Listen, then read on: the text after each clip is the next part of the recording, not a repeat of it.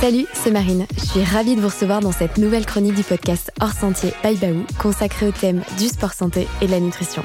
C'est parti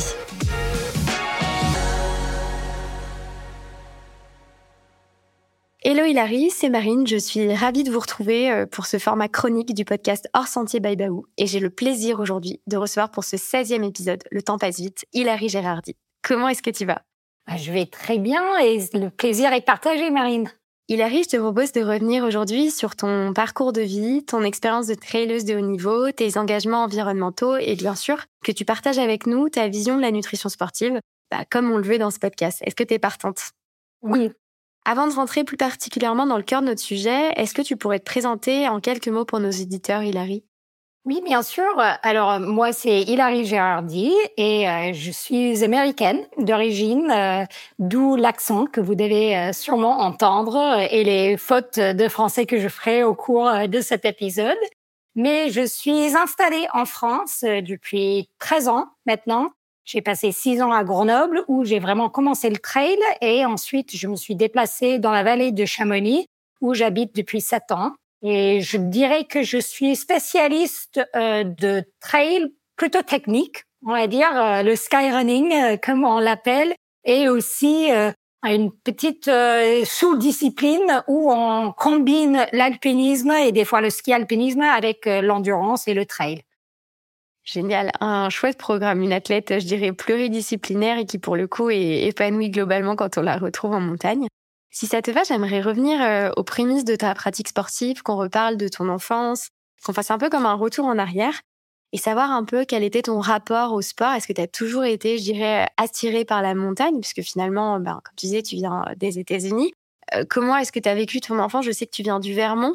Comment s'est créée cette relation avec le sport? Alors, je dois dire dans un premier temps euh, que je n'ai fait, enfin, je ne viens pas d'une famille très sportive. Euh, on a toujours passé du temps dehors, euh, mais euh, pas pour faire du sport, vraiment. Proprement dit, mes parents, mon frère, enfin, cherchaient pas de la performance ou quoi que ce soit, mais on vient de, enfin, l'état du Vermont plus généralement est très rural et un peu montagneux. Donc euh, ça vient du français à la base. Euh, Vermont, c'est montagne verte, et euh, donc il faut imaginer un peu les collines couvertes de de forêt. Et donc je passais beaucoup de temps dehors et je faisais du sport d'une jeune âge, de, ma propre volonté, mais c'était plutôt à l'intérieur. J'ai fait de la gymnastique pendant 13 ans. Et donc, pour les gens qui me connaissent ou qui m'ont vu, j'ai un peu le gabarit compacte et petite d'une gymnaste. Mais euh, c'était vraiment ça ma, ma focus quand j'étais jeune. Et après, euh, j'ai commencé à aller un peu plus en montagne. Je dirais en fin de lycée, il y avait un club euh, de montagne à l'école et donc on, on allait faire des randonnées, des choses comme ça. Et après ça, c'était à l'université où j'ai commencé, j'ai quitté le, le, sport organisé complètement, on va dire, et j'ai fait de l'escalade, un peu de l'alpinisme, du ski pour le plaisir et surtout j'ai commencé à bosser en refuge de montagne euh, dans nos Appalaches. Donc ça monte pas très haut, mais euh, c'est assez raide. Et c'est là où j'ai commencé aussi à, à, à faire des, des challenges euh, où dans une courte durée de temps, il fallait traverser des distances des fois assez importantes, soit pour faire des blagues ou juste pour relever des challenges. Ah, donc, je dirais que tout a commencé là. Génial, ouais, donc tu as fait pas mal de choses différentes. Et comment est-ce que finalement tu es arrivé à la course à pied? Parce que tu parles de challenge, et ça a été quoi pour toi le premier challenge où tu t'es dit, tiens, je vais m'essayer euh, à la course sur sentier? Je dois dire que à la base, je ne considérais pas ça la course. Et je crois que ça, c'est quelque chose, je trouve que, au moins en anglais, il nous manque un mot, hein, il nous manque de, du vocabulaire pour, euh, pour le trail parce que souvent en ultra ou euh, enfin en effort très long, on ne court pas. Et puisque on dit bah on ne court pas, des fois les gens ils prennent ça un peu comme jugement et comme euh, enfin ils vont très très lente. Mais si on regarde n'importe quelles images d'un ultra, souvent les gens marchent. Et donc je pensais pas du tout que j'étais une coureuse. Je pensais euh, que je, je cherchais vraiment juste à relier différents sites, soit des refuges, soit des euh, parkings, euh, enfin des grandes traversées. Et la première, je pense que c'était quand je bossais en refuge Et il y a un challenge d'aller, ça s'appelle The Hut Traverse. Et il y a huit refuges euh, sur euh, euh, ces montagnes, les White Mountains. Et le challenge, c'est de relier ces huit refuges et passer par le sentier le plus court entre chaque refuge. Ça fait un total, je crois, autour de 80 kilomètres et une dizaine, enfin 10 000 mètres de dénivelé à peu près. Et comme je bossais en refuge, l'idée c'était aussi d'aller passer voir les amis dans chaque refuge. Mais c'était un challenge que souvent les gens qui travaillaient là euh, se mettaient de le faire en moins de 24 heures. Donc la première fois, c'était vraiment ça. Je l'ai fait en 23 heures et je me souviens que je ne pouvais pas marcher deux jours après. C'est génial ce genre d'anecdote. C'est vrai qu'aujourd'hui, on imagine, enfin, j'essaie de t'imaginer justement euh, dans cette phrase, je ne pouvais pas marcher après quand on voit aujourd'hui tout ce que tu fais. Mais justement, euh, bah, cette évolution, elle, est drôle parce que tu es arrivé en 2010 en France et c'est là où peut-être qu'effectivement, tu as eu un changement. Est-ce que tu as réussi à t'adapter? Parce que toutes les anecdotes que tu as, enfin, le travail en refuge, est-ce que tout de suite en France, tu t'es dit j'ai envie de faire la même chose que ce que je faisais avant? Comment est-ce que tu t'es adapté finalement à ce nouveau pays? Est-ce que tu as retrouvé des similitudes avec tout ce que tu faisais avant? Comment ça s'est passé? Pour moi, arriver en France, c'était un grand changement. Euh, bah, c'était mon copain à l'époque. Maintenant, c'est mon mari euh, qui avait proposé de venir en France. Il avait fait un semestre euh, un peu comme un, Erasmus à Grenoble, et donc il voulait vraiment revenir. Et pour moi, je pensais pas du tout rester longtemps. C'était pour l'hiver et c'est tout. Je croyais que j'allais skier, j'allais découvrir les Alpes, mais à, à l'époque, je parlais pas français, j'avais pas un vrai projet ici. Et donc, euh, c'était vraiment du court terme. Après, c'était à travers la montagne que euh, j'ai commencé à, à, trouver des amis, par exemple. Et c'était assez drôle parce qu'au début, mon vocabulaire en français était très limité, très réduit, mais très, très spécifique. Euh, je pourrais parler des trucs du, du, ski de randonnée, par exemple. Enfin, je savais dire les pots, euh, le phare, les fixations, les cales, euh, toutes ces choses-là, mais je pouvais pas tenir une conversation normale dans, dans la ville, par exemple, parce que c'était tellement spécifique. Mais euh, je trouvais que euh, en montagne, en fait, euh, enfin, on voit beaucoup de barrières tomber. On vit une expérience partagée, donc c'est là où vraiment j'ai commencé à, à, trouver des amis et des attachements. Mais c'était difficile parce que la communication, un peu, quand on vit dans un nouveau pays où on peut plus parler, enfin, notre langue maternelle, on ne peut plus avoir notre personnalité parce que on peut pas raconter les mêmes histoires, enfin on n'a pas le même sens d'humeur ou peut-être pas d'humeur du tout parce qu'on comprend pas les blagues et on peut pas les raconter non plus. Et donc euh, j'ai passé euh, au début hein, une période assez compliquée parce que euh, enfin j'étais un peu paumée, mais je savais que je m'éclatais en montagne et donc j'avais envie de rester un peu plus longtemps.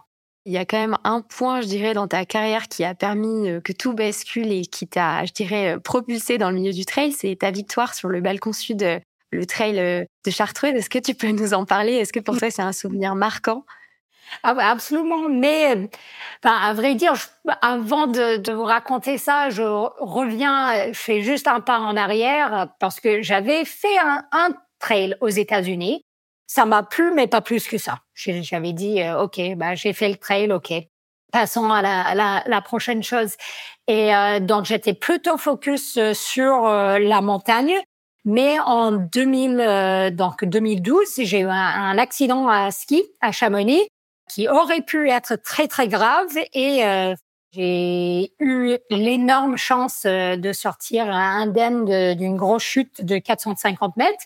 Mais et c'était à ce moment-là où euh, mon mari disait, euh, enfin moi j'avais besoin de faire autre chose. J'ai dit mais là tirer des rappels dans des couloirs raides, euh, je peux plus faire ça. Et il a dit mais souviens-toi que enfin tu faisais du trail une fois et, et c'était cool. Donc peut-être tu as envie de, de retester. Et c'était là où je dis ah ok ok bah je pourrais essayer ça. Et effectivement c'était à Kéa en Chartreuse où j'ai fait les balcons sud et j'ai gagné un jambon cru de 6 kilos. et euh, même si euh, on mange pas beaucoup de viande chez nous, euh, le jambon cru c'est quand même cool. et en rentrant avec le gros jambon que je pouvais euh, à peine porter, c'était plus grand que moi, j'ai eu l'impression. et mon mari, il a dit ah mais ça c'est top, tu vas faire du trail. Et moi, je dis, euh, ce sport est génial, euh, j'ai envie de faire ça. Donc, c'était un peu le, début de l'histoire euh, autour de la bouffe quand même. Ah bah ça, de toute manière, je vois très bien ce que tu veux dire et je sais pas si d'ailleurs aux États-Unis c'est similaire, mais alors nous on appelle ça les trails saucissons. C'est un peu le, mot vulgaire pour dire qu'on gagne du pinard ou alors du jambon ou alors des produits du terroir. Je trouve que c'est vraiment les meilleures courses pour ça. Ben, ce qui est drôle, c'est que je crois que à cette course-là, j'ai entendu ce, enfin, ce terme, la course à saucisson, mais aussi pour chaque participant, quand tu traversais, quand on traversait la ligne d'arrivée, chaque personne avait un saucisson. Donc, euh, je, au début, je croyais que c'était vraiment, ça faisait référence à cette course ou que peut-être à toutes les courses saucissons, euh, tu franchis la ligne et euh, bim, t'as un saucisson. Mais non, euh, c'est pas forcément ça.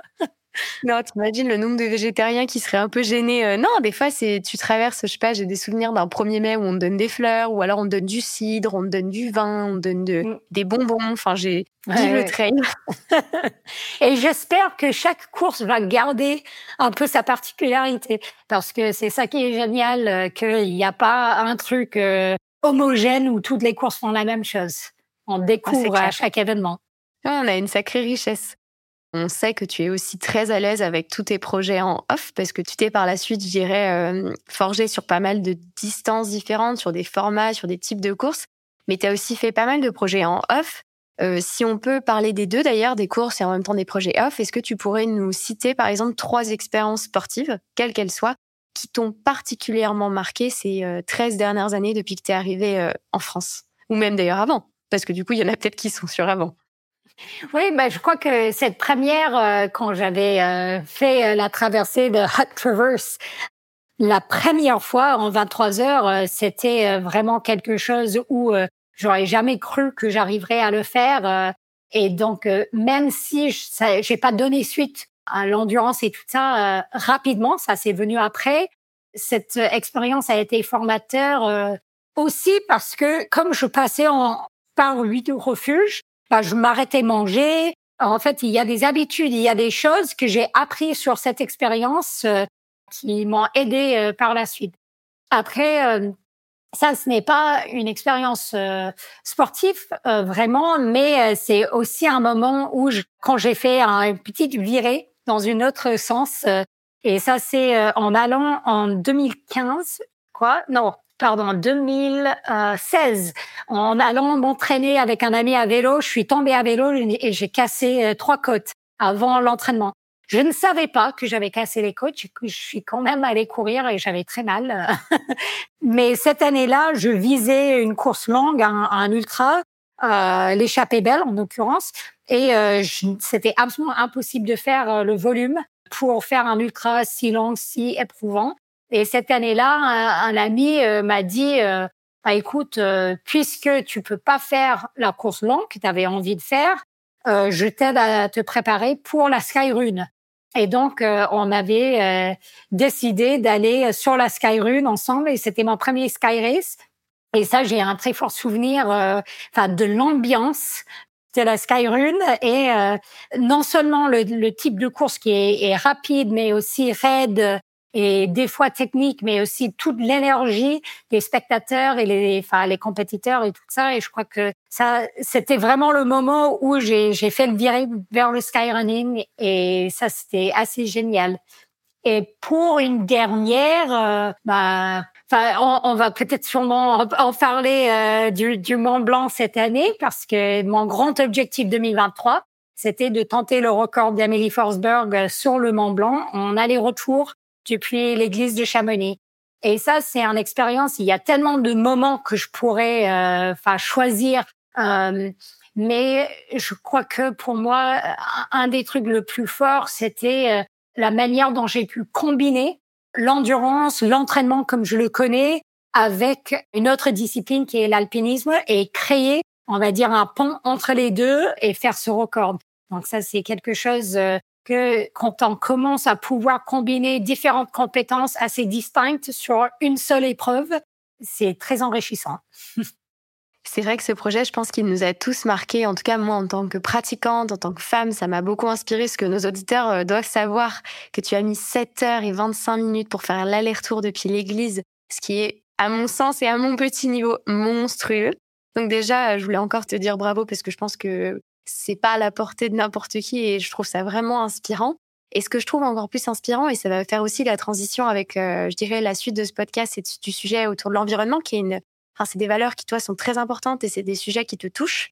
Est-ce que pour toi, c'est important, parce que tu parles beaucoup de skyrunning et c'est vrai qu'on t'a vu aligner, par exemple, euh, sur toute bah, la World Series euh, sur les skyrunning. Enfin, on sait que ça te plaît de porter un dossard, mais est-ce que tu accordes aussi de l'importance à ces aventures finalement qui sont parfois sans dossard, qui sont en off? Qu'est-ce qui est moteur pour toi quand tu tentes ce genre de record ou quand tu pars sur des défis en off comme ça? En fait, je crois que euh, une chose pour moi qui est assez importante avec ma relation avec la montagne, c'est qu'elle n'est pas simple ou sur un seul point. Ce n'est pas que de la performance que je cherche en montagne, euh, c'est aussi euh, de l'émerveillement, euh, enfin une reconnexion avec la nature, le partage d'expériences et tout ça. Et je crois que bah, je, je, dois dire aussi que certaines personnes m'ont critiqué après le record sur le Mont Blanc parce qu'elles disaient ah mais cette fille, elle pense qu'au chrono, euh, la, la, montagne, c'est pas ça. Euh, ah, il faut prendre son temps et, et, apprécier les paysages et tout ça. Et moi, je crois que déjà, il n'y a pas une seule manière d'apprécier la montagne. Ça peut être par plein de différents biais et chaque personne aura un peu son approche. Et pour moi, c'est sûr que la performance, ça fait partie de ma relation à la montagne, mais je prends aussi le temps de faire autre chose en montagne, des fois, dévoquer, euh, me poser, euh, passer du temps juste à regarder les paysages. En fait, c'est un peu euh, tout. Et je crois que pour un projet comme le Mont Blanc euh, et sur certains Sky Race, une chose que j'aime vraiment, c'est dans la préparation, quand ma préparation me demande aussi de passer des moments autres qui sont pas tout autour de la performance en montagne. Donc, pour donner un exemple, euh, sur certaines Sky Race, l'année euh, dernière, par exemple, j'ai fait euh, la Kima Sky Marathon en Italie pour la deuxième fois et c'est une course qui se passe en altitude et c'est peu de courses, à vrai dire, parce que on court peu, on saute de bloc en bloc, c'est très, très technique. Et donc, pour préparer ça, pour bien préparer ça, moi, je suis allée beaucoup en montagne pour passer du temps dans ces milieux-là, pas forcément d'essayer de l'aller vite, mais de mieux apprendre les, les appuis, euh, comment évoluer de manière efficace et tout ça. Et ça m'a permis d'avoir plus de temps en montagne à une allure différente. Et pour le Mont Blanc, euh, j'ai passé beaucoup de temps en montagne pour euh, renforcer certaines compétences que j'avais déjà, mais pratiquer, m'entraîner sur le cramponnage, sur le secours en crevasse, mieux connaître les milieux glaciers et tout ça. Donc, c'est vraiment le moteur pour moi, c'est souvent comment est-ce que je peux trouver des projets qui me permettent de passer du temps en montagne et ensuite aussi ajouter le, côté un peu euh, speed et performance. Et dans tout ça, finalement, euh, parce que tu as plein de projets qui arrivent, mais c'est vrai qu'il y a pas mal de thématiques qui reviennent. Et euh, quand tu dis justement passer du temps en montagne, forcément, tu dois être consciente que ben, cette montagne, depuis que tu es arrivée, j'imagine qu'elle évolue beaucoup. C'est vrai qu'entre le moment où tu es arrivé en 2010 et aujourd'hui, euh, le terrain de jeu dans lequel euh, tu dois t'entraîner, il doit être constamment en train de changer. Et tu dois voir aussi l'impact des gens, des humains, de nos pratiques. Je sais que c'est une thématique qui est centrale euh, dans ta vie aujourd'hui, l'environnement. Est-ce que cette sensibilité, finalement, tu l'as toujours eue, elle a toujours fait partie de toi? Est-ce que c'est une forme de vocation qui est arrivée en même temps que tu as commencé à pratiquer de plus en plus? Est-ce que tu peux nous en parler? Oui, tout à fait. Euh, euh, je crois que venant d'un milieu très rural, enfin, comme j'ai dit, j'ai toujours passé du temps dehors. Euh, mon père, il est biologiste aussi, donc d'ailleurs lui, il travaillait sur les poissons et sur les rivières, donc c'était pas en montagne, mais il m'a sensibilisé aussi à une écoute et observation de ce qui nous entoure. Et ensuite, là où je travaille en refuge, c'est une parc, une réserve et donc, euh, travailler en refuge, c'était aussi être sensibilisé euh, au changement, parler avec euh, avec les personnes, les randonneurs, pour expliquer, enfin un peu les phénomènes. Ça, c'est plutôt le côté naturaliste, je vais dire. Après, c'est sûr qu'en arrivant dans les Alpes et surtout, je vais dire dans le massif du Mont Blanc et aussi dans les écrins, mais pour l'accès, le massif du Mont Blanc, euh, tu as un accès à, à, la haute montagne et tu constates les changements qui, comme tu le dis, arrivent hyper vite. Donc, euh, c'est vrai, je suis arrivée en 2010 et aujourd'hui, quand je vais à la mer de glace, par exemple, pour euh, partir faire de l'alpinisme ou revenir de la vallée blanche, une chose comme ça, il y a ces panneaux qui sont euh, mis euh, sur le rocher pour indiquer la hauteur du glacier différentes années. Et je me souviens en voyant le 2010 et regardant en bas et ça m'a frappé énormément parce que on voit mais la, vitesse du changement est incroyable. Et donc, je crois que euh, même si j'ai toujours un peu été sensibilisée, ça n'a jamais été aussi visible pour moi. Après, ce qui est intéressant euh, aussi, euh, c'est que maintenant que les zones, on va dire nivales, glaciaires, ils se rétrécissent, ils montent un peu plus en altitude. On voit que la biodiversité monte aussi. Donc ça peut être en forme de euh, des alpages, des arbustes et même des arbres, la limite supérieure de la forêt qui remonte, euh, mais aussi la faune sauvage et aussi les humains. Donc euh, on voit par exemple des trailers qui montent de plus en plus en altitude. Et ce qui est ça, c'est le côté, je vais dire, je cherche toujours un côté positif des choses, c'est qu'il y a des endroits où on peut aller explorer qu'on ne pouvait pas avant. Mais puisque les montagnes sont en forme conique, euh, il y a de moins en moins d'espace, de, surface en haut des montagnes. Et donc, il faut être conscient qu'il faut partager ces espaces avec euh, tout le, enfin, le monde naturel qui est là. Donc, euh, on a bien, enfin, un lagopède qui est comme toutes les espèces est en train de grimper la montagne pour chercher le froid. Nous aussi, on veut grimper la montagne pour chercher ça, mais il y a moins d'espace, donc il faut être de plus en plus respectueux de comment nos pratiques peuvent impacter toute la biodiversité qui est là-haut. C'est notre terrain de jeu, mais c'est aussi euh, la maison de toutes ces autres espèces. Oui, parce que finalement, on, habite. Euh, enfin, J'aime bien cette phrase euh, qui dit toujours qu'on n'est jamais chez nous. Enfin, finalement, la montagne, elle ne nous appartient pas et c'est plutôt à nous de faire attention. Est-ce que pour toi, cette prise de conscience et cette urgence d'agir a forcément, peut-être oui, non, un impact sur ta pratique sportive, mais aussi sur ta carrière professionnelle, parce que je sais qu'aujourd'hui, ça a forcément impacté tes choix professionnels. Oui, absolument. Euh, enfin, c'est compliqué. Je vis, moi et mon mari, on vit en tension euh, quasiment permanente euh, en pensant à tout ça, en partie parce qu'on a fait ce choix de vivre en France alors que nos familles, nos frères, nos parents, ils sont tous aux États-Unis. Et donc, on les voit pas aussi régulièrement qu'on aimerait. Et on, on, essaie de faire des choix pour réduire notre impact. Niveau professionnel, après, je dirais que c'est sûr que ça a un grand impact. Moi, euh, maintenant, j'essaie vraiment de réfléchir quand je décide quel type de projet je vais je vais faire. Soit c'est une course, soit c'est un projet en montagne. Euh, mais euh, avant, je dirais même il y a cinq, six ans, quand on m'invitait à une course, enfin, je voulais toujours dire oui. Bien sûr que j'ai envie d'aller aux quatre coins du monde pour euh, faire une course, euh, c'est chouette, quelqu'un va me payer le billet d'avion, je vais y aller.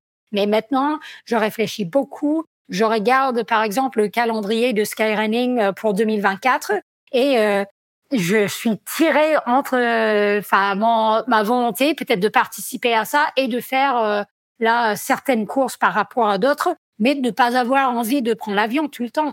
Et donc, moi, je ne suis pas euh, quelqu'un qui va dire euh, bah personne ne peut jamais voyager parce que je pense que le voyage peut nous apporter énormément, euh, autant dans le découvert de la nature, mais aussi les rencontres, l'empathie qui peut être créée quand on expérience une autre culture et un autre peuple. Mais mais je crois que on a du boulot à faire en limitant, en choisissant quand est-ce qu'on va partir, comment est-ce qu'on va partir, et ensuite, quand on revient, comment on va savourer l'expérience et ne pas tout de suite partir dans la course à mais quel est le prochain projet? Je vais où prochainement? Euh, Plutôt prendre temps pour euh, digérer l'expérience et quasiment le revivre après après le retour.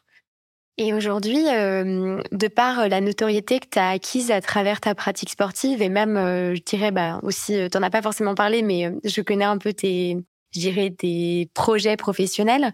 Est-ce que tu te sens d'une responsabilité finalement de sensibiliser les autres, de d'avoir de la. Est-ce que tu sens que en tant qu'athlète, je me rappelle, on avait eu ce débat, tu étais présente aussi. quand on avait vu les films, ils avaient posé justement cette question aux athlètes. Est-ce que, en tant qu'athlète, on doit justement prendre la parole sur ces sujets-là. Est-ce que c'est limite un devoir? Toi, quelle est ta vision justement? Est-ce que tu penses que c'est justement toutes ces personnes qui ont plus d'audience, qui ont plus de voix, qui peuvent justement essayer de sensibiliser les autres? Absolument. Pour moi, c'est euh, un rôle qu'on peut jouer, qu'on doit jouer. Après, je ne vais pas dire que chaque athlète doit euh, devenir éco-warrior et, euh, parce qu'il faut que on se sent motivé et qu'on ait envie de enfin de, de, défendre le sujet qu'on porte. Mais moi, j'arrive, je, crois, à un moment dans ma carrière où enfin, je trouve que tous les athlètes doivent profiter de leur plateforme pour euh, enfin parler. Moi, je, je, veux bien que ça soit euh, sur l'environnement. Après, quand je vois des, des gens qui sensibilisent sur différentes maladies, par exemple, ou sur la diversité dans le sport, ou le droit des femmes, des choses comme ça, on a une énorme chance d'avoir une portée plus large que enfin, n'importe quelle autre personne. Et je crois que c'est un, un devoir qu'on a euh, d'utiliser notre euh, plateforme euh, pour essayer de rendre le monde meilleur, euh, si, même si c'est un peu cliché, mais aussi euh, de pérenniser nos propres sports. Et pour moi, ça c'est une grande question, parce qu'on peut dire, bah là à l'heure actuelle, on peut voler de partout et faire des courses de partout, mais on voit que avec le changement climatique, ça devient de plus en plus compliqué de, de pratiquer des fois du trail. Il y a euh, des courses où euh, il fait trop chaud. On peut plus faire la course à cette période de l'année parce qu'il fait trop chaud. Ou euh, des parcours qui doivent changer parce qu'il y a des glissements de terrain, il y a des toutes, toutes ces choses, des événements extrêmes euh, qui sont liés au changement climatique. Donc, si on fait l'autruche et on dit, bah moi, je vais continuer dans le même sens, je vais toujours faire la même chose, comme ça a toujours été fait, sans se rendre compte que, que si on continue tous comme ça, bah, notre sport ne va pas être pérenne. On peut pas continuer pour toujours de la même manière. Et donc, enfin, on voit ça beaucoup en ski. Maintenant, les gens, ils en parlent beaucoup. Mais je crois que euh, même si le trail est parmi les sports les plus résilients au changement climatique, euh, on n'est pas à l'abri et il faut se rendre compte que euh, bah, se battre pour, euh, enfin, contre le changement climatique, c'est aussi euh, se battre pour l'avenir de notre sport. Totalement. Et pour être pratiquante, je partage, je dirais, à 200% ton point de vue. Et ça m'amène aussi à, à, faire une transition qui est forcément liée à la nutrition, parce que moi, c'est un sujet qui me touche et chez Baou, c'est forcément un sujet qui est au cœur de nos discussions. En effet, la nutrition, aujourd'hui, elle est parfois souvent critiquée, surtout sur les courses, parce qu'on parle finalement de, de l'avion. On pense à, on va pas citer certains circuits de course, mais où le, des coureurs du monde entier se déplacent pour être présents. Mais moi, il y a un truc qui m'a parfois toujours choqué, et ça date pas d'aujourd'hui, ça date d'hier, ça fait des années que c'est comme ça. Ce sont les, les déchets de nutrition qu'on peut retrouver sur les sentiers. C'est finalement les choses qui sont pas toujours les plus adaptées de la part des organisations, même si je trouve qu'il y a toujours des progrès. Quelle est ta vision, notamment sur l'évolution du trail, l'évolution du milieu de la nutrition, des packaging? Est-ce que pour toi, les organisations mettent en place des solutions? Comment est-ce que tu vois les choses? Alors, je crois que euh, ce n'est pas du tout homogène dans ce qu'on voit. On voit certains endroits, certains événements, euh, certains pays où on devient de plus en plus sensible. Moi, j'ai vu, j'avais beaucoup échangé avec le marathon du Mont Blanc cette année, par exemple, qui ont fait des grands efforts pour euh, réduire l'impact de la course plus généralement, mais aussi notamment autour des, des ravitaillements. Et je trouve que ça, c'est super. Après, euh, donc il, y en a qui à la fois se sensibilisent, essaient de faire les choses euh, dans le bon sens. Après, il y a plein d'autres aussi qui euh, voient de la facilité ou qui voient un créneau économique pour essayer de gagner un peu un peu plus d'argent en, en, expansion des ventes des produits et tout ça. Et, et donc, je crois qu'on est tiré un peu dans les deux sens. C'est tout le même sujet qu'on peut avoir euh, enfin, je crois que sur euh, sur tous les différents éléments du trail, mais dans la nutrition, il est hyper important à penser à ce qu'on met dans notre corps. C'est hyper important. Enfin, notre corps, euh, enfin, ça doit durer non seulement la, la longueur d'une course, mais ça doit durer toutes nos vies. On n'a qu'un seul corps, et donc il faut le nourrir correctement.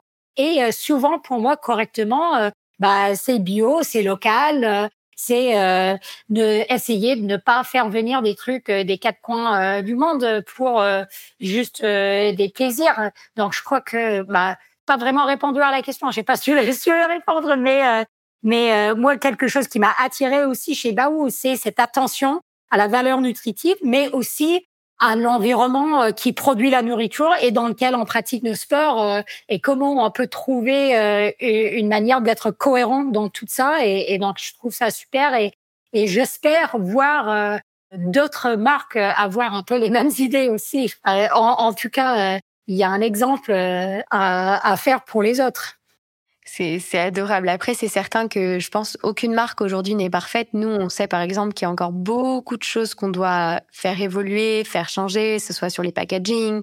Mais je dirais que, en effet, notre conviction aujourd'hui, c'est de dire, euh, on a envie de faire local, on a envie de faire, euh, je dirais, de la courte distance, de faire des circuits courts à travers la production, à travers le sourcing.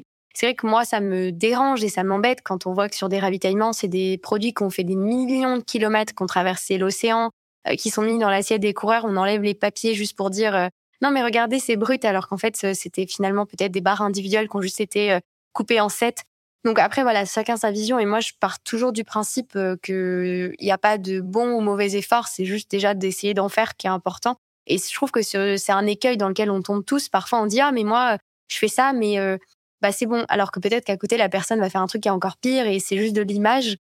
Toi quelle est ta vision aujourd'hui de bah on va parler plus des coureurs parce qu'on est sur le sujet du trail et ça fera la transition avec euh, ta nutrition à toi parce que c'est le sujet au cœur de ce podcast. Est-ce que pour toi, les coureurs ont aujourd'hui, je dirais, euh, une responsabilité? Je pense par exemple, on parlait des packaging. Est-ce que pour toi, c'est aussi aux coureurs de faire attention à ce qu'ils mangent, mais surtout à ce qu'ils font de leur nutrition, du papier?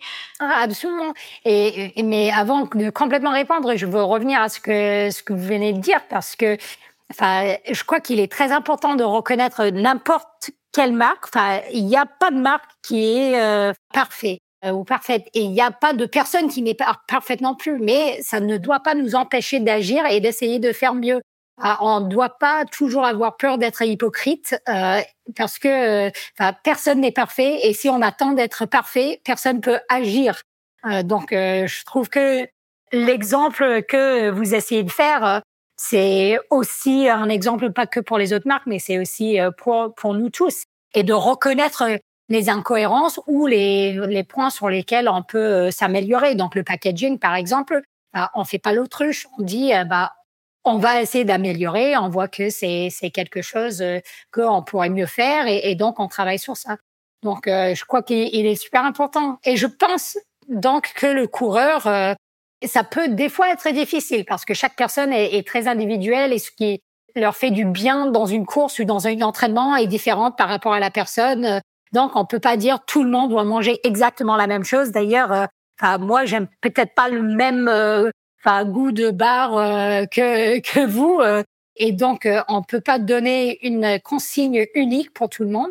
Après, il y a de plus en plus de possibilités de prendre des choses en vrac, par exemple, ou en plus grande quantité. Donc, si c'est une compote, je trouve que si on peut se permettre financièrement et euh, d'acheter en plus grande quantité et après euh, d'écuver, par exemple, notre compote, ah bah c'est beaucoup meilleur. Euh. Donc c'est un peu, d'une certaine manière, c'est une privilège de pouvoir faire ça. Mais si on a ce privilège, euh, on doit le faire. On doit réfléchir à ce qu'on mange, comment on l'achète? Est-ce qu'il est possible d'acheter euh, en magasin versus en ligne? Euh, ou est-ce que ça vient de des États-Unis euh, par exemple? Parce que moi je connais beaucoup de différentes marques qui traversent l'Atlantique par exemple. Est-ce que je peux privilégier quelque chose qui vient de mon pays ou mon continent? Mon, Voilà. Et est-ce que je peux réduire l'emballage que je vais générer?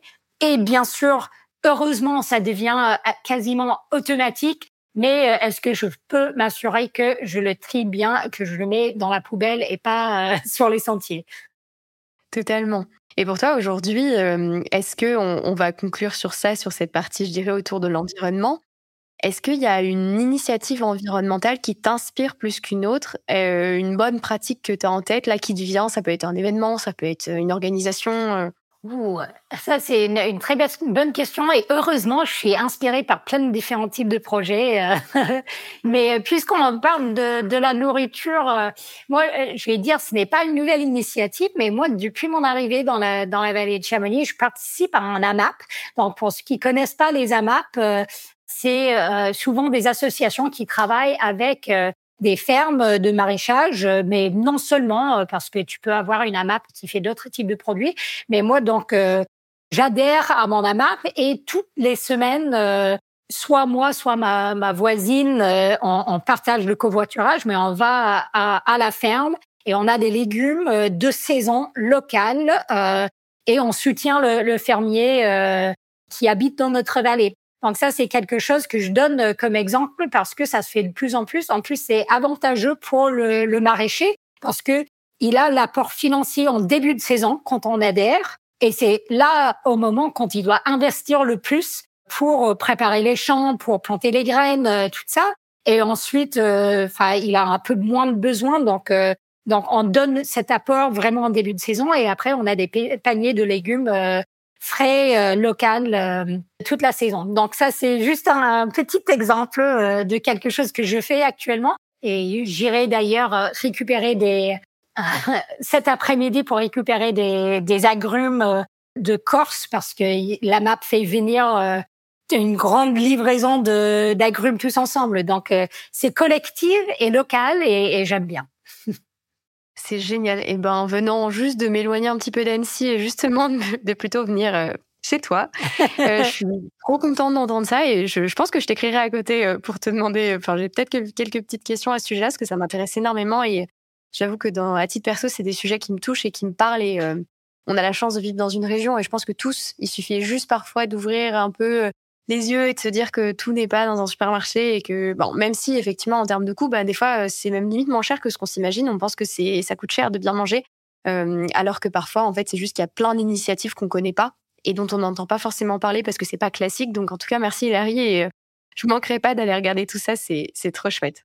Oui, je crois que beaucoup des, des, auditeurs doivent avoir euh, des AMAP pas très loin et même euh, autour des villes, il y a des AMAP aussi. Donc, il, faut chercher et trouver des manières. Euh, non seulement c'est bien pour nous parce que ça nous fait euh, manger de la, la bonne nourriture et ça soutient euh, l'agriculture locale. Et on peut on peut que adhérer. Exactement. Justement, comme tu le sais, le nom de ce podcast s'appelle Hors Sentier. Et avant de terminer sur nos questions autour de la nutrition, on a une question un peu, je dirais, rigolote qui revient à chaque fois. C'est un peu sur ton moment hors sentier. Un peu ce, cette anecdote qui sort du cadre. C'est-à-dire ce truc qui est un peu anecdotique. Est-ce que pour toi, aujourd'hui, tu pourrais citer, par exemple, un moment de ta vie où tu es sorti du cadre, où tu as eu une prise de risque, euh, je sais pas, une anecdote comme ça euh, sur ta vie qui est hors sentier? Je pense d'une certaine manière, toute ma vie ici est hors sentier. J'imaginais pas, euh, j'imaginais jamais me retrouver là. Euh, je crois, enfin, pour pour vous dire, quand j'étais à l'université, donc j'avais arrêté la gymnastique pour mon refuge, mais il faut donner un peu d'image de moi où, euh, enfin, j'avais des dreads, je mangeais bien, mais euh, mais je mangeais beaucoup plus, je faisais beaucoup la fête et euh, tous les amis qui me connaissaient à cette époque, ils ont du mal me voyant maintenant, ils comprennent rien du tout.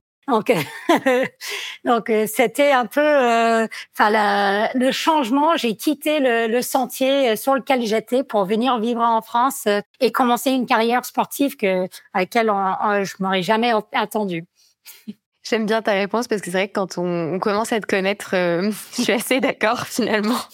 Avec du recul, ta réponse est, est, vraiment à la hauteur de ce que j'imaginais. Donc, je suis satisfaite, ça me va. Tant mieux. Du coup, pour enchaîner avec euh, l'aspect nutrition, finalement, est-ce que tu as une certaine sensibilité à ce thème? Est-ce que tu as eu euh, depuis toujours une sensibilité à ce que tu manges, à la localité aussi de ce que tu manges? Et est-ce que ça a évolué aussi au niveau de ta pratique sportive? Je pense que moi j'ai donc on a toujours mangé un peu local. Ma mère, elle a toujours eu un potager et on produisait beaucoup de enfin de nourriture. Mon père, il, il chasse un peu, pas beaucoup, juste suffisamment. On mangeait pas beaucoup de viande, mais on mangeait de la viande que lui il ramenait euh, une fois par an à la maison. Euh. Donc, on a toujours un peu eu dans la famille cette volonté de, de manger local et plutôt bien manger. Après, pour nous, la nourriture, euh, c'est toujours euh, combiné avec la joie et le bonheur. Et donc, c'est souvent des moments de partage. Mais ça, c'est quelque chose, les gens sont souvent étonnés d'entendre que ça n'a pas changé quand je suis devenue euh, sportive de haut niveau, euh, que j'ai pas vraiment changé ce que je mange, comment je mange, quand je mange, etc. Pour moi, ça doit toujours être basé un peu autour de l'envie. Et euh, j'ai l'impression de pouvoir écouter mon corps et mon corps va me dire ce dont j'ai besoin. Et ce dont j'ai besoin, c'est ce que je disais, enfin, c'est des bons repas préparés à la maison avec beaucoup de couleurs. Souvent, on parle de manger l'arc-en-ciel. Je ne sais pas si ça se dit en français, mais en anglais, on, dit ça pour avoir beaucoup de variétés, de différentes choses sur, sur l'assiette. C'est pas que du blanc, toute manière. Et ça, c'est quelque chose qui n'a pas beaucoup changé. Une fois que j'avais commencé euh, de pratiquer le sport à plus haut niveau, j'ai quand même quelquefois fait des, des bilans euh, de fin d'année pour voir si j'avais des carences, des choses comme ça pour voir si euh, ce que je mangeais correspondait euh, vraiment à ce dont j'avais besoin. Et la réponse a toujours été oui. J'avais toujours un bilan plutôt positif euh, en, mangeant équilibre et à, l'envie. Ça a toujours marché pour moi. Génial. Et est-ce que finalement, donc si ça n'a pas changé à travers ta pratique sportive, est-ce que quand tu t'approches d'une grande échéance ou quand tu prépares, bah, j'imagine qu'un aller-retour Mont Blanc, ça se prépare beaucoup. Est-ce que pour le coup, là, tu as des protocoles nutritionnels? Est-ce que tu adaptes justement ton alimentation quand tu es sur des efforts qui sont quand même très spécifiques? Je ne peux pas dire que je change ça énormément. En plus, pour le Mont Blanc, j'ai décidé 24 heures après l'épreuve de que ça allait euh, se faire, que j'allais tenter. Donc, j'ai pas pu préparer euh, une semaine avant, même si j'en avais envie. Mais non, je crois que euh, de manière générale, puisque je mange assez sain, pas trop gras, ça ne change pas beaucoup avant un événement. Après, c'est sûr, peut-être les deux jours avant, j'arrête euh, plutôt les, les sucreries, les trucs très gras, juste parce que je sais que ça peut me perturber un peu euh, niveau estomac. Mais je crois que pour moi, il est assez important de ne pas instaurer des habitudes très très précises autour de, de, la nourriture, puisque je me trouve des fois à des endroits où je ne peux pas trouver euh, exactement le même repas. Donc, si on fait une course, même euh, restons en Europe, mais euh, j'ai fait une course en Autriche et j'ai pas pu trouver exactement les mêmes choses que j'aurais mangé si j'avais été en France. Et si on est hyper rigide sur notre alimentation, ça demande euh, beaucoup de préparation de sa part, de prévoyance, mais aussi ça peut beaucoup perturber si on ne trouve pas ce, ce dont on a envie. Et, et donc moi, j'essaie d'éviter cette tendance à dire, bah, avant chaque course, je mange exactement ça, exactement ça, euh, parce que sinon, euh, ça ajoute euh, des incertitudes à des courses quand on n'a pas besoin de d'autres, encore plus d'incertitudes que d'habitude. Tu parles à quelqu'un qui est allergique au gluten et je vois très bien ce que tu veux dire de cette difficulté parfois à te retrouver dans l'inconfort quand c'est pas exactement ce que tu imaginais et je trouve que d'être plutôt sur l'intuition et de se dire bon bah je ferai au mieux. Bon, quand tu as des allergies, c'est un peu plus compliqué parce que tu as des contraintes euh, je dirais annexes que tu peux pas contrôler. Mais euh, je vois très bien ce que tu veux dire. Et justement en course, est-ce que tu pourrais considérer que tu as une alimentation finalement très spécifique parce que que ce soit sur euh, bah je sais pas une course de skyrunning, c'est des fois des efforts assez courts, assez intenses, même bah ou comme tu dis des fois tu es en train de grimper donc t'as pas forcément enfin tu as les mains occupées à autre chose. Est-ce que tu as un protocole nutritionnel? Qu'est-ce que tu manges justement en course spécifiquement? C'est sûr que quand on fait des courses très intenses, moi je trouve qu'il y a surtout une difficulté de mâcher. on peut pas vraiment mâcher les choses euh, et, respirer en même temps. Et donc euh, pour moi, euh, enfin c'est très important de trouver des choses. Souvent, ça peut dans une course en dehors des ravitaillements, ça peut tourner autour des gels. Après, on peut avoir des, des compotes, des choses comme ça qu'on peut euh, descendre assez rapidement euh, sans avoir besoin de, de mâcher. Après, des boissons aussi euh, avec des apports nutritionnels. Après, moi, personnellement, je ne peux pas avoir trop de sucre, ça m'écœure au bout d'un moment. Donc, souvent, j'ai deux flasques dans ma veste d'hydratation et j'en ai une qui va avoir quelque chose d'énergétique et l'autre qui va rester à, l'eau pour justement c'est cette envie mon corps mon corps va me dire ah oui là c'est bon tu peux continuer à, à boire quelque chose d'énergétique et des fois j'ai plus envie et c'est bien d'avoir quelque chose pour varier aussi. Mais très rapidement, pour revenir à cette question de gluten, comme tu le sais, j'ai, enfin, cette année, j'ai appris aussi que euh, je ne peux plus manger du gluten. Et euh, ça a été assez bouleversant pour moi. Et je n'ai pas encore trouvé toutes mes solutions. J'ai trouvé justement euh, que avant mes deux dernières courses, la seule chose qui marchait pour moi, c'était d'amener de la nourriture avec moi et cuisiner dans ma chambre d'hôtel avec un petit réchaud. Donc j'ai dû euh, apprendre, je suis toujours en train d'apprendre à m'adapter à, à, tout ça et à, à changer, euh, à changer ma nutrition un peu. Et c'est justement autant plus difficile euh, quand on a des événements qui sont très exigeants et on peut pas toujours compter sur la, la nutrition naturelle, on va dire.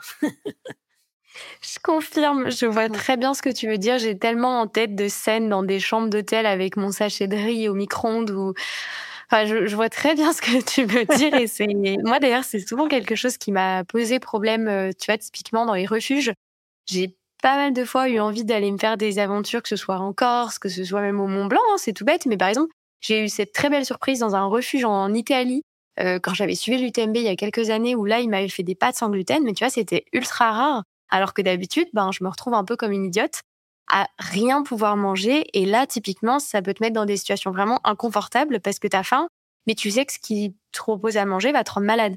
Et ça, c'est, je trouve, hyper compliqué à gérer. Je sais pas toi comment tu le. Bah, je... Vu que c'est tout récent, je sais que tu m'en as déjà parlé, c'est pas simple.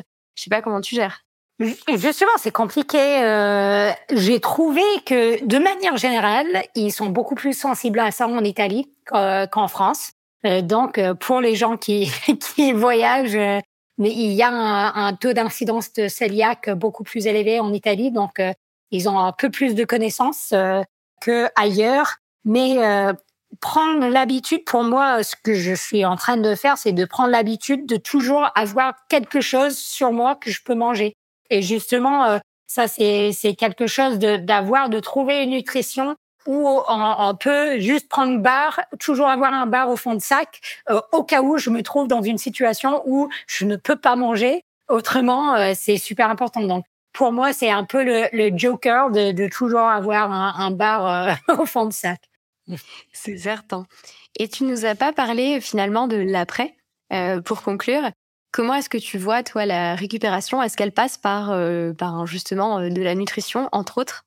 Oui, oui, tout à fait. Euh, bah, après une course, moi, je suis euh, quelqu'un qui privilège le, repos après, et je crois que il est super important partie de repos. Et pour moi, euh, c'est de, de, penser à la nutrition et manger des, des choses complètes. Bien sûr, on peut manger souvent, surtout après un ultra ou quelque chose qui est assez long.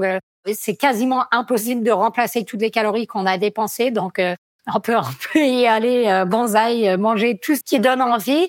Après, assez rapidement de retrouver, euh, enfin, une nutrition qui est saine, qui va avoir un, apport des vitamines, des, de tout ça, et qui va aider le corps à régénérer. Et justement, quelque chose que je pense est très important aussi, j'ai participé à une table ronde sur sur les récup. Et quelque chose qu'on a discuté, c'est que déjà les gens, ils ont souvent du mal à prendre des jours de repos, ou euh, intégrer le repos dans l'entraînement. Et ça, c'est quelque chose qui est très, très important. Et aussi, de ne pas se dire, puisque je ne fais pas de sport aujourd'hui, je n'ai pas besoin de manger ou manger autant qu'un jour quand je fais du sport. Et ça, c'est hyper important qu'on continue de manger et on se fait pas de restrictions euh, les jours de repos parce que c'est à ce moment-là où euh, ton corps a besoin d'intégrer tout ça et l'apport nutritionnel permet euh, le corps à adapter à tout le, le volume d'entraînement ou tout le input euh, qu'on a donné. C'est finalement cette partie de régénération et comme tu dis ce sujet autour de la nutrition, je dis, enfin même plus globalement de l'alimentation quand les athlètes ou même les amateurs, hein, parce que c'est ça c'est un écueil qu'on entend et qu'on retrouve chez pas mal de gens. Par exemple, même les athlètes qui se blessent on parlait de récupération, mais la blessure et du coup les athlètes qui du coup vont complètement se restreindre quand ils se blessent parce qu'ils ont l'impression que du coup ils n'ont pas du tout les mêmes besoins énergétiques que quand ils s'entraînent. C'est certes réel, mais le corps a quand même des besoins, je dirais, euh, bah, basiques et vitaux euh, pour justement fonctionner correctement et ne pas se carencer. Donc ça me fait plaisir que tu abordes ce sujet parce que c'est un sujet qui me tient énormément à cœur. J'ai j'ai un terrain favorable autour des troubles du comportement alimentaire et c'est un sujet sur lequel j'ai envie de vachement sensibiliser. Et dans le haut niveau, on retrouve beaucoup, beaucoup de problématiques autour de ça. Donc ça me fait super plaisir que tu l'aies abordé et que tu justement enfin, tu participes à ce type euh, de table ronde. Bah, c'est quelque chose, je crois que il y a certaines parties qui sont assez logiques. Maintenant que je m'y penche plus, euh, je me rends vraiment compte de l'importance de tout ça et euh, et je crois, je ne sais pas si il y avait euh, Kylian Jornet qui avait partagé une graphe avec euh, la récup, toutes les différentes choses euh, qu'on peut faire euh, de le plus efficace à moins efficace et de plus cher à moins cher. Et le moins cher, plus efficace, c'est de dormir. Et je pense qu'on peut placer les bons repas, une nutrition vraiment. ça peut des fois être cher, mais c'est dans le plus efficace aussi. Oui, je, je m'en rappelle très bien. Hilary, on approche euh, la fin de cet épisode. Je tenais à te remercier. J'ai trois dernières petites questions qu'on a l'habitude de poser à la fin de chacun des épisodes qu'on fait sur Hors Sentier. La première, ça serait justement sur, je dirais, trois enseignements rapides, clés, nutrition que tu aimerais partager aux auditeurs un peu comme un résumé de ce qui pour toi est le plus important. Ce serait quoi? Bon, la première, c'est ce que je viens de dire, je crois, c'est euh, quand on a nos journées de repos, il faut continuer de manger. Après, euh, bon, c'est aussi classique, mais euh, de tout tester avant, euh, enfin, le jour de notre plus, enfin, grand effort. Alors, on veut jamais tester, enfin, tester quelque chose de nouveau le jour de la course. Donc, euh, on doit euh, toujours tester plusieurs choses. Et quand on s'entraîne, s'entraîne à manger aussi. Par exemple, quand on fait des, des fractionnés, des choses comme ça, il faut s'habituer à manger dans ces moments-là parce que on va souvent être aussi dans le rouge quand on fait des courses. Et la, la dernière chose qui peut sembler toute bête, mais euh, c'est de, de, se rendre compte que la nutrition, euh, enfin, et ce qu'on a envie, ce qu'on peut manger, va changer en fonction euh, aussi de la météo. Et quand il fait froid, il faut se rappeler à, à manger et boire plus que quand il fait chaud. Et quand j'étais au Mont Blanc, j'ai fait cette erreur que j'aurais dû euh, mieux euh, me préparer pour ça, mais j'avais pris des choses qui euh, ont pris le froid, qui ont gelé, et donc j'avais du mal à, à, manger et à boire. Et j'étais toute contente quand j'étais arrivée dans la descente au refuge Valo et un ami m'a passé en compote patate douce parce que je pouvais enfin manger quelque chose parce que j'avais oublié que les, les gummies, les choses comme ça, quand ils sont durs, tu peux pas les manger du tout. Donc, euh, il faut bien penser à la température euh, que tu vas avoir dans l'effort. Je me rappelle de cette photo, je l'avais vue justement, la photo de toi avec la purée patate douce. Euh, très très énergétique cette, ce souvenir. et, justement, est-ce que, enfin, quel serait ton ou tes produits Baou coup de cœur si tu devais en citer un ou, ou deux, comme tu préfères? Bah, c'est sûr que la compote patate douce, euh, j'adore. Euh, c'est vraiment quelque chose euh, que j'aime bien, que je trouve un, super rapport. Après le nouveau bar extra, j'aime j'aime vraiment aussi. Et il y a, enfin, il y a certains goûts qui marchent bien pour moi en dehors des courses parce que je peux être un peu sensible juste avant un grand effort. La, vanille, le, le parfum vanille est parfait pour moi. Et ça, je peux toujours en manger avant la course. Génial. J'avoue que le, la vanille est une de mes préférées aussi, pour être honnête. Et pour euh, terminer, qu'est-ce qu'on pourrait te souhaiter pour 2024 Parce que du coup, on enregistre cet épisode euh, à presque la fin de l'année. Quel serait, je dirais, ton grand rendez-vous, sauf si tu n'as pas envie de le partager, mais sinon, qu'est-ce qu'on peut te souhaiter pour l'année prochaine? Je crois que je ne suis pas encore prête à, à partager parce qu'il y a beaucoup d'incertitudes sur les projets, mais je crois que si vous pouvez me souhaiter un coup de cœur, parce que c'est ça, c'est comme ça que je fonctionne souvent euh, sur des événements, sur des projets, c'est un peu je flash sur quelque chose. Donc, euh, si vous pouvez me, me souhaiter de, de trouver euh, le truc qui me motive à fond, à fond, euh, je n'ai pas encore trouvé pour 2024. J'adore cette réponse. Je suis exactement comme toi, donc je vois très bien. En tout cas, je tiens euh, à ce que tu aies ce coup de cœur l'année prochaine. Et puis, ben, je te remercie aussi pour cet échange qui était hyper enrichissant, toujours aussi sympathique. J'adore, t'es un petit peu ce soleil américain comme euh, on t'appelle assez régulièrement. Je tenais aussi à te remercier d'avoir partagé finalement ton regard hyper avisé et expert sur ce thème qui est si essentiel, je trouve, celui de l'environnement, et dont on mesure finalement la prise de conscience par un certain nombre d'acteurs dont tu fais partie, que ce soit les athlètes dans le monde du trail, les marques, les orgas, les collectivités. Et ça nous prouve aussi d'ailleurs quand on t'écoute que le sentier est encore très long et je pense qu'il y a encore plein de choses à faire et je suis certaine que tu auras toujours ta petite part du colibri comme on l'appelle chez Baou. en tout cas, nous, c'est important aussi euh, de, bah, de d'essayer à notre petite manière de placer cet engagement au cœur de notre vision, que ce soit euh, à travers les gens avec qui on travaille ou nos produits. Donc, euh, merci sincèrement. Merci à toi, c'est un vrai plaisir, Marine. Je te souhaite en tout cas une euh, très belle année et puis je profite aussi de cet épisode pour te dire que tu es une invitée, je dirais, euh, spéciale parce que c'est ma dernière. C'est euh, la dernière, le dernier podcast de cette année, mais c'est aussi le dernier pour moi. Euh, je vais rendre l'antenne, je sais même pas comment on peut appeler, on peut appeler ça le micro l'année prochaine, car je vais quitter le bateau Baou pour y rester peut-être sous une certaine forme, mais pour, je dirais à mon tour, voler de mes propres ailes et créer tout un tas de projets autour des athlètes et non plus côté marque. Donc, euh, je tenais à te remercier parce que tu étais ma dernière invitée et je pense que ça a une saveur euh, assez particulière.